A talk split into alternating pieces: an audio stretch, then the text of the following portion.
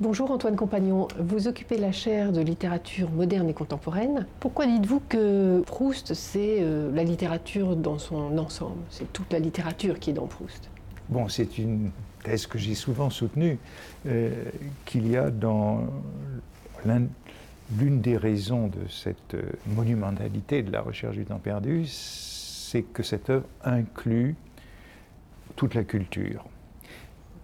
Et donc, en particulier toute la littérature, depuis euh, la littérature euh, ancienne hein, euh, jusqu'à Balzac, jusqu'à Madame de Sévigné, jusqu'à Saint-Simon, Racine, Baudelaire, d'une certaine façon, tout est là, tout est là, passé au tamis d'un esprit euh, particulièrement euh, subtil. Et non seulement la littérature, mais euh, la musique. Hein.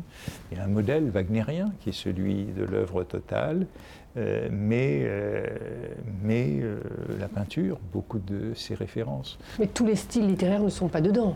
Il n'y a pas de poésie.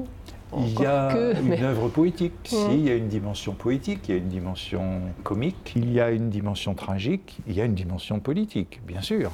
L'affaire Dreyfus est là, euh, euh, l'histoire de la Troisième République est là. Cette Troisième République euh, qui va de la naissance de Proust. Il est né en 1871, il est né l'année de la Commune, et tout cela nous mène jusqu'à la guerre de 14. Toute cette histoire de la première partie de la Troisième République est là dans l'œuvre de Proust. Donc euh, c'est quelque chose comme une mémoire de notre culture qu'on peut trouver dans la recherche du temps perdu.